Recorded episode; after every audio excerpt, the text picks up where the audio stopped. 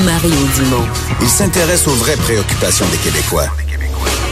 La santé, la politique, l'économie. Jusqu'à 17. Le retour de Mario Dumont. La politique, autrement dite. Vincent, on va refaire le point. C'est une histoire quand même qui, qui, qui préoccupe pas mal euh, sur cette école où euh, des jeunes, euh, tout, est, toutes les activités régulières se sont arrêtées brutalement. Là, les jeunes qui étaient incommodés par du monoxyde de carbone. Ben, imagine les, les, les, parents là, qui ont, réagissent pas toujours avec calme. On s'entend sur des urgences reliées à, leur, à, leurs enfants, puis on les, on les comprend en même temps lorsqu'on t'appelle pour dire qu'une évacuation. Pas de Autant c'est des affaires, je vais réagir calmement dans le sens que je vais me dire, bon, regarde, c'est des choses qui arrivent. Ça, euh, je serais pas trop content, moi, pour vrai, ben, comme parent. C'est sûr que tu vas.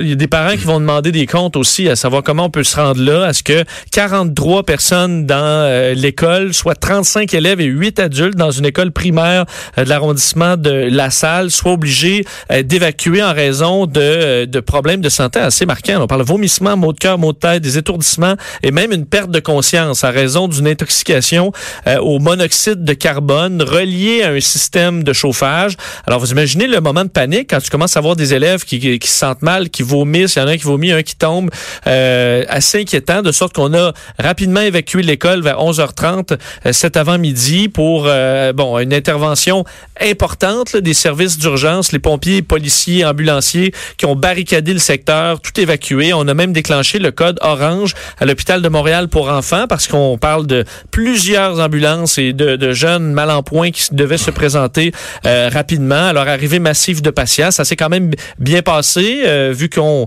euh, on parle pas de cas graves encore à l'heure actuelle. Alors, ça a été bien géré. il y a des questions. un système de chauffage défectueux qui aurait été la source de cette de cette fuite d'émanation de monoxyde de carbone. Mais pourquoi on doit attendre de voir des jeunes tomber avant Parce qu'il y a, visiblement, il n'y a pas de détecteur. pas de détecteur. alors, il y aura évidemment une expertise à savoir qu'est-ce qui a bien pu se passer. Mais il y a des parents qui vont demander des comptes, c'est sûr. Et on va tout de suite rejoindre Emmanuel Latraverse. Bonjour, Emmanuel.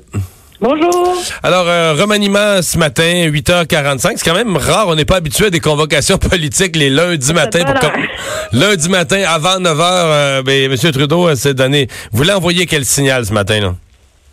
Ben, moi, je vois un peu un gouvernement qui veut essayer d'envoyer le signal que tout va pour le mieux dans le meilleur des mondes et que finalement, s'il fait un remaniement, c'est vraiment juste à cause du départ de M. Bryson puis de l'effet euh, de jeu de domino. Parce que, c'est quand on en parlait la semaine dernière, où est-ce que M. Trudeau aurait pu faire des ajustements dans des dossiers litigieux qui vont pas très bien? Euh, on pouvait penser à l'immigration, la frontière, les ressources naturelles, l'environnement. Il n'a pas touché à rien de ça.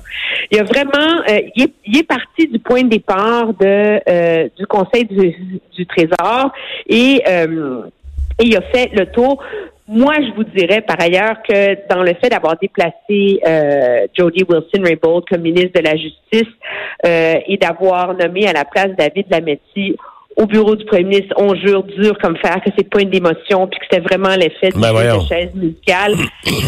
Permettez-moi d'en douter. Je peux vous dire une chose, j'ai jamais vu un ministre être déplacé dans un conseil des ministres et dans les l'heure qui suit publier une déclaration de cinq pages sur sa page Facebook pour défendre son bilan et son action et essayer de plaider qu'elle a été une très grande ministre de la Justice. Mettons que ça en laisse certains perplexes. En ce qu'on avait juste à la voir. Mais qu'est-ce qu'on lui reproche? Ben, on, on, parlera de M. Lametti, la nouvelle euh, vedette à la justice, un Québécois en plus, mais euh, parlons, parlons-en à Mme Wilson-Raybould parce que pour un, pour l'analyste moyen, là, elle avait pas l'air de quelqu'un qui avait mis son gouvernement à répétition dans l'embarras. Elle a pas été là sur la place publique à se faire, euh, à se faire critiquer, à, ce qu'on se moque d'elle.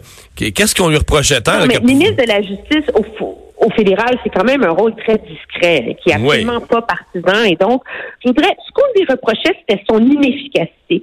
moi, je, je, suis encore marquée à ce jour par le fait qu'elle était ministre de la Justice et qu'elle était incapable de défendre et d'expliquer la loi sur l'aide médicale à mourir. C'est quand même elle qui portait le ballon, là. Et si à l'époque, la ministre de la Santé, Jane Philpott, n'avait pas été à ses côtés, c'est difficile d'imaginer que le gouvernement a réussi aurait réussi à passer au travers. Maintenant, elle, elle se vante d'avoir fait des grandes réformes. On a peut-être beaucoup de ménage dans le code criminel. Là. Mais au-delà des projets qui étaient déjà déterminés par le gouvernement, comme sur euh, le cannabis, par exemple, l'obligation de s'ajuster au jugement de la Cour suprême, le fameux arrêt Jordan qui a amené tant d'arrêts de, procédure devant euh, les, les, les, tribunaux. C'est pas une ministre qui s'est particulièrement euh, démarquée. C'est pas une, ministre de la Justice qui, faut-il l'oublier, avait aussi été nommée euh, parce qu'elle était procureure de la couronne, parce qu'elle était une des grandes chefs autochtones de la Colombie-Britannique. Elle avait un mandat d'améliorer euh, les relations entre le gouvernement et, euh, et les peuples autochtones. Et quand on regarde la nature de comment vont ces dossiers de ressources naturelles-là, de pipeline, de gazoduc euh, en, en, en Colombie-Britannique, c'est pas un brillant succès non plus. Là. Ajoutez à ça la rumeur, vu qu'elle était quand même assez difficile, c'est pas c'est pas une grande perte là, comme ministre de la Justice. Il y a personne qui va qui va perdre de sommeil à Ottawa en fin de semaine là-dessus. Là. Bon, découvrons David Lametti, euh, député de, de l'Ouest de Montréal, du comté de, de La Salle, Aymar, Verdun, euh, qui, euh, bon, qui, qui est... Donc, il se passe pas euh, inexplicable qu'il se retrouve ministre de la Justice quand on regarde ce qu'il a accompli avant d'être en politique. Là. Non, il n'y a personne qui va se demander ce qu'il fait là. Le vice-doyen euh, de la faculté de droit de l'Université McGill, il a fait sa maîtrise en droit à Yale, son doctorat euh, à, à, Oxford. C'est un spécialiste du droit civil et surtout de la propriété intellectuelle. Et depuis que le gouvernement a été au, au, au pouvoir, il s'est quand même euh, démarqué, là, que ce soit comme secrétaire parlementaire au commerce international ou encore à l'innovation. L'innovation, c'est quoi? C'est les brevets, c'est l'intelligence artificielle, c'est des dossiers qu'il maîtrise très, très, très bien. Je voudrais que ce qu'on dit à Ottawa, c'est qu'on a profité de l'occasion, c'est sûr, pour avoir un huitième ministre du Québec autour de la table. On sait que le Québec va être un champ de bataille très important dans le courant de la prochaine année et le gouvernement, donc, donne ainsi au Québec un ministre senior de plus. Donc ça, c'est important. Mais aussi, le gouvernement s'engage politiquement, il y a des batailles de nature juridique très importantes. On n'a qu'à penser là, à toutes ces provinces, Saskatchewan, Alberta, Manitoba, j'en passe, qui poursuivent le gouvernement sur l'enjeu de la taxe sur le carbone. À un moment donné, ça devient un enjeu politique et ça prend un ministre de la Justice qui est capable de défendre la position du gouvernement, de dire que le pouvoir, que le gouvernement fédéral a le pouvoir d'imposer cette taxe sur le carbone-là. Du côté du Québec, moi, ce qu'on me dit, c'est qu'on voit venir les, gros débats là, qui, occupent ce début d'année là, c'est quoi c'est quelle suite donner à l'aide médicale à mourir, tout le débat qu'on a en ce moment sur quels quels ajustements faut-il amener aux procédures judiciaires pour venir en aide aux victimes, etc. C'est sûr que le Québec a la juridiction puis la possibilité d'agir seul dans une large large part en termes d'administration de la justice, on veut mettre une chambre spécialisée, etc. Mais il y a toute une partie de ce débat-là qui tourne autour aussi des règles de preuve, des règles de procédure pénale, etc. Et ça, ça implique le gouvernement. Je voudrais aussi pour ce gouvernement-là, là, qui se dit féministe, qui joue beaucoup là-dessus, d'avoir un ministre efficace qui est capable de porter ces dossiers-là près des femmes en année électorale. On fait le calcul que c'est un bon choix, d'où le fait de lui donner sa chance là, à 10 mois des élections. Emmanuel, euh, au Conseil du Trésor, euh, Madame Philpott, euh, médecin euh, dont on a apprécié l'efficacité comme ministre. Par contre, au, quand tu mets quelqu'un à caractère social au Conseil du Trésor, on comprend que pour ceux qui trouvent le gouvernement Trudeau trop dépensier, là, on n'est pas, on, on s'en va pas contre courant de ça, là. Oui, mais je vais vous dire, on avait mis un conservateur au Conseil du Trésor. On voit ce que ça a donné, oui. On voit ce que ça a donné. Madame Philpott, il faut la voir comme le joueur autour du cabinet qui règle les dossiers à problème pour le gouvernement. Ah oui, elle est devenue la valeur sûre de M. Trudeau. Pourquoi? Elle n'est pas vedette. Elle ne s'épanche pas à la télé. Elle fait pas des selfies sur Instagram à la journée longue. C'est une travaillante, une femme qui maîtrise ses dossiers, qui va au fond des choses, qui est capable de défendre des positions difficiles. Rappelez-vous, dans la loi sur l'aide médicale à mourir, la position du gouvernement était pas simple à défendre. On dit encore aujourd'hui qu'elle n'était pas claire.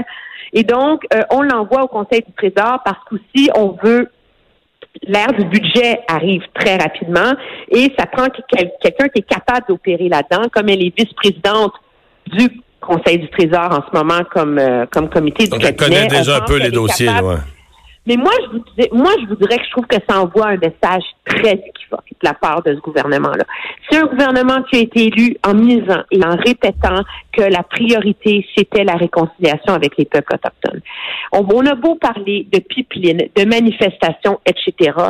Ça, c'est les grands dossiers, là, les relations entre la couronne là, et les nations autochtones. Mais tu peux pas opérer cette réconciliation-là quand sur les réserves, il n'y a pas d'école, il n'y a pas de médecin, que les gens habitent dans des dans des dans des cabanes en bois avec des poêles à bois puis qui n'ont pas d'eau courante.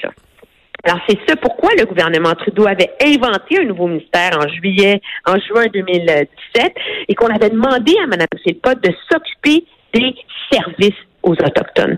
S'occuper de régler ces problèmes-là, mettre fin aux avis d'ébullition, construire des écoles, trouver une façon là, que ça finisse par marcher, qu'on arrête de faire des manchettes avec des conditions de vie qui relèvent du tiers-monde. Madame Philpott, c'était pas on c'était pas elle était en voie de faire des progrès réels parce qu'elle était une bonne ministre. Alors là, on se ramasse d'une certaine façon à déshabiller Pierre pour habiller Paul et à mettre dans ce ministère-là qui est stratégique, qui est un ministère à caractère social, mais qui touche directement la vie de centaines de milliers de Canadiens autochtones qui vivent dans des conditions écœurantes. On leur met un ministre qui est plus junior, qui n'a pas particulièrement brillé, puis où ben on se dit qu'il y a encore des preuves à faire là. Alors moi, je pense que ça envoie quand même un, message assez euh, assez, euh, je dirais pas plus malheureux, mais certainement équivoque là. Euh, Sur les dossiers euh... privés de certainement une des meilleures ministres qu'ils ont eu depuis très longtemps. Emmanuel, on n'a plus beaucoup de temps, mais je veux t'entendre. Euh, tu as sûrement vu passer là, la l'entrevue ou les extraits d'entrevue à l'émission politique de CTV, oh le Question Period, du chef du, du chef du NPD, Jack Metzing. si je voulais résumer ça, essentiellement, il, on lui pose une question sur l'ambassadeur chinois, les propos de l'ambassadeur chinois qui a, dit que le Canada se comportait en raciste, en suprémaciste blanc. Et là, M. Singh est obligé de demander à l'animateur de quoi, on, idée, de hein, quoi on parle, de quoi on parle, qui a dit quoi exactement. Et l'animateur est obligé de lui expliquer là, ces, ces éléments qui ont pourtant fait la une des journaux. Oui, c'est un élément qui a fait la une des journaux et ça, c'est un chef de parti prétend du moins qu'il peut aspirer à être premier ministre. Écoutez, c'est une c'est une erreur de stratégie politique en direct à la télé, comme moi j'en ai rarement vu. Je veux dire, le mot malaise là, en lettres majuscules de A à Z, ça montre un manque de préparation, un manque de curiosité, surtout s'il y a des grands dossiers en ce moment là, dont on parle à presque tous les jours depuis euh, le début de la de, de la nouvelle année. C'est certainement celui euh, de de la Chine, le fait que euh, que le chef du NPD soit pas au courant, euh, c'est absolument, euh, en tout cas, ça mine très certainement sa crédibilité, ça crée un malaise. Et c'était remarquable, vous savez, à LCN cet après-midi, je voyais Alexandre Boulris qui était qui était en monde et qui et qui défendait son chef du bout des lèvres, là, tu sais, à, savoir qu'est-ce qu'il va. Ben, Emmanuel, qu'est-ce que tu veux dire? Qu'est-ce que tu ben, veux dire? Ben, généralement, un lieutenant politique euh, va au moins jouer le jeu. T'sais, au non, je sais. Aujourd'hui, on essaie de dire que Mme Wilson-Raybould, euh, elle n'a pas une démission. Je ça fait partie de la joute là, de dire, euh, moi, quand j'entends Alexandre Boulris dire en entrevue, écoutez, s'il est défait, on va avoir des discussions difficiles, puis on va voir ce qui va arriver mais je pense pas qu'il va être défait. C'est pas euh, c'est pas un, député qui affiche euh, sa foi en son en son chef en difficulté. Je pense que ça illustre très clairement l'ampleur des problèmes auxquels le chef du NPD est confronté en ce moment. Là. Merci, Emmanuel. Ça me fait plaisir. Au revoir. On va s'arrêter au retour euh, les sports.